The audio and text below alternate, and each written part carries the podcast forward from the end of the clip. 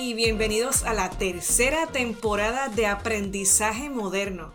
Soy Michelle, diseñadora instruccional bilingüe y bueno, anfitriona de este podcast, así que espero que se encuentren muy bien. Antes que todo, muchísimas gracias por seguir este proyecto que comencé como un hobby para ya en octubre del 2020, básicamente compartiendo mis experiencias en el campo del aprendizaje y desarrollo corporativo para ayudar a aquellos que desean hacer sus cursos y quieren monetizarlos quizá. Les cuento que ya se escucha en 19 países de acuerdo a las estadísticas de Spotify. Y si es tu primera vez escuchando aprendizaje moderno, bienvenido o bienvenida. Te invito a que escuches los episodios de las temporadas anteriores para que te vayas enterando del chismecito.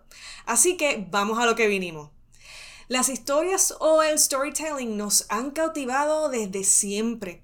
De hecho, muchos influencers están usando el storytelling para compartir su contenido. Quiero que pienses en Oprah Winfrey o quizá Richard Branson. A mí me viene a la mente Jorge Bucay, autor argentino de Déjame que te cuente, que es un tremendo libro. Y es que a través de las historias Hemos transmitido tradiciones, hemos recordado el pasado y hemos transmitido información a lo largo de nuestra existencia como especie. Es por esta razón que estamos viendo que las empresas están recurriendo al poder de la narración en los esfuerzos de creación de marca, campañas de marketing, estrategias corporativas e incluso cursos de e-learning y presentaciones comerciales. En otras palabras, esto del storytelling está hashtag trending y por supuesto que encaja más que bien a la hora de desarrollar cursos. Las historias tienen este poder sobre nuestras mentes y corazones porque describen cómo pensamos, cómo le damos sentido a la información, cómo nos definimos a nosotros mismos e incluso cómo persuadimos a los demás. Según un estudio hecho en 2011 publicado en Psychology Today, las historias continúan teniendo poder en la era digital porque el cerebro humano no ha evolucionado tan rápido como la tecnología. Para más decirte, hacer uso de técnicas de storytelling en tu curso, si es apropiado, claro está, aumentará el poder de tu contenido y ayudará al cliente o a ese alumno a retener la información mejor que otros formatos. Una razón de esto es la forma en la que el cerebro responde a las historias, ya que las historias pueden hacernos llorar, nos pueden hacer cambiar nuestras actitudes, opiniones y comportamientos e incluso inspirarnos. De hecho, las historias cambian nuestro cerebro y hasta veces nuestras vidas, a menudo para mejor. Les voy a dar un ejemplo. Yo estaba creando un curso corporativo en el tema de negociaciones con un experto en la materia llamado John. Mientras yo estaba delineando ese curso con John, estábamos dialogando acerca de cómo podíamos presentar este concepto de apreciar la perspectiva de un cliente en una negociación que esté como medio caótica. Y él me lo explicó con una historia que le ocurrió en su vida. Resulta que estaba en el salón de clases de su hijo de 5 años en ese entonces y ese salón de clases por supuesto estaba lleno de otros niñitos de 5 o 6 años. Uno de los niños sin querer soltó una caja de bloques y se esparcieron por el piso causando un desorden increíble. A esto yo me decía que se sentía bien exasperado pues él como negociador y como hombre de ventas él está acostumbrado al orden. A esto, la maestra se da cuenta del estado casi catatónico que tenía John y del inocente niño que bendito, como decimos en Puerto Rico, tiró los legos o, los bloquecitos en el piso. Pero ella muy pacientemente le dice a ese niño, oye, que muchos colores hay en el piso, vamos a recogerlos para ordenarlos así por colores y que se vean bien bonitos. Y es ahí donde sale John de ese trance y aprende acerca de apreciar la perspectiva de otros, especialmente a la hora de tratar con clientes en escenarios un tanto caóticos. Claro, por el comportamiento tan increíble que tuvo la maestra para percibir la desesperación en cierto sentido de John y también entender que a un niño no se le debe gritar a esa edad y a ninguna edad realmente. Y esa historia siempre se quedó conmigo y de hecho con unos cambios la pudimos utilizar en su curso de negociaciones y fue todo un éxito. Y es que cuando escuchas una historia, ya hablando más de neurociencia, tu cerebro responde como si estuviera experimentando los eventos de esa historia. Entonces, si esa historia en cuestión es triste o feliz, las regiones eh, correspondientes del cerebro se van a iluminar y se van a conectar.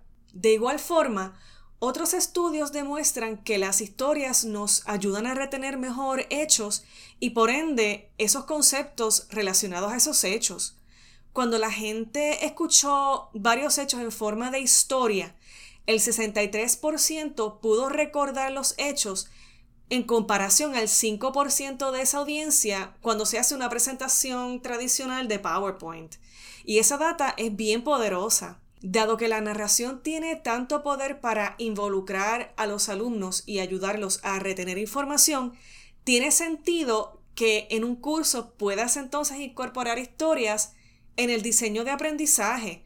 Sin embargo, no todas las historias son iguales, por lo que te voy a presentar seis fundamentos claves que yo utilizo para que puedas incluir storytelling a tus cursos. Te aseguro que con práctica estos consejos te ayudarán a relucir tu storyteller interior. Vamos allá.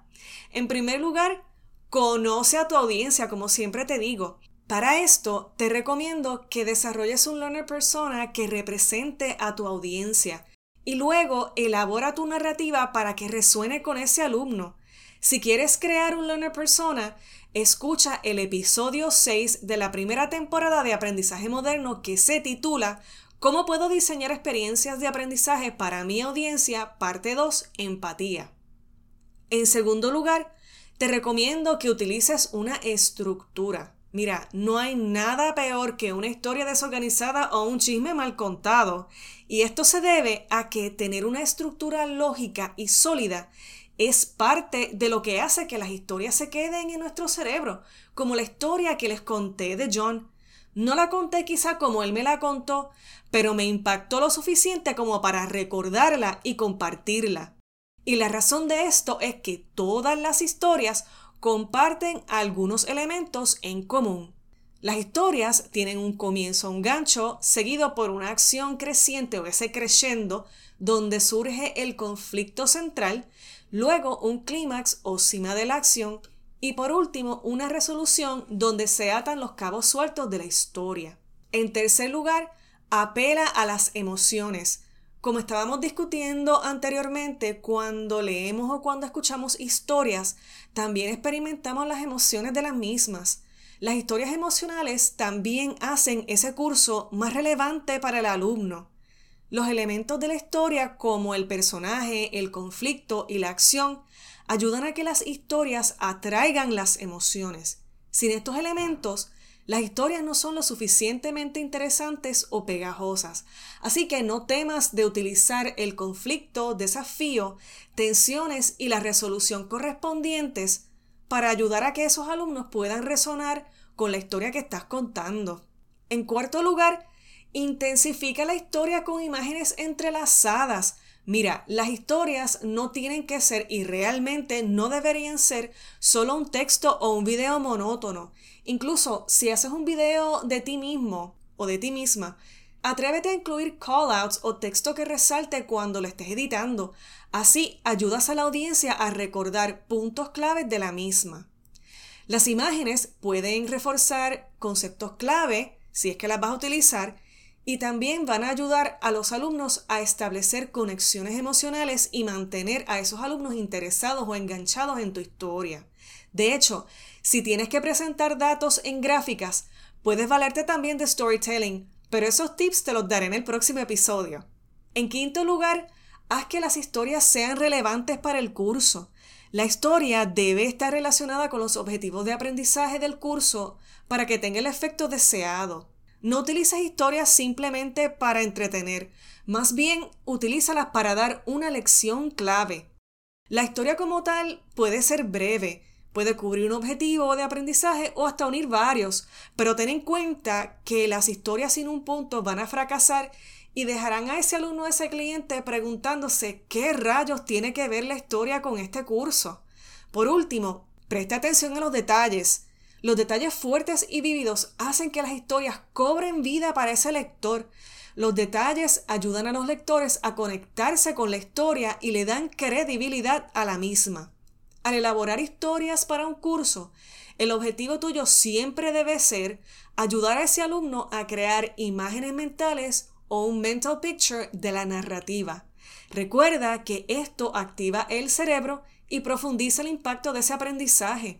Si estás empezando con storytelling para tu curso o tu presentación y quieres utilizar plantillas, te voy a incluir unos recursos en la descripción de este episodio.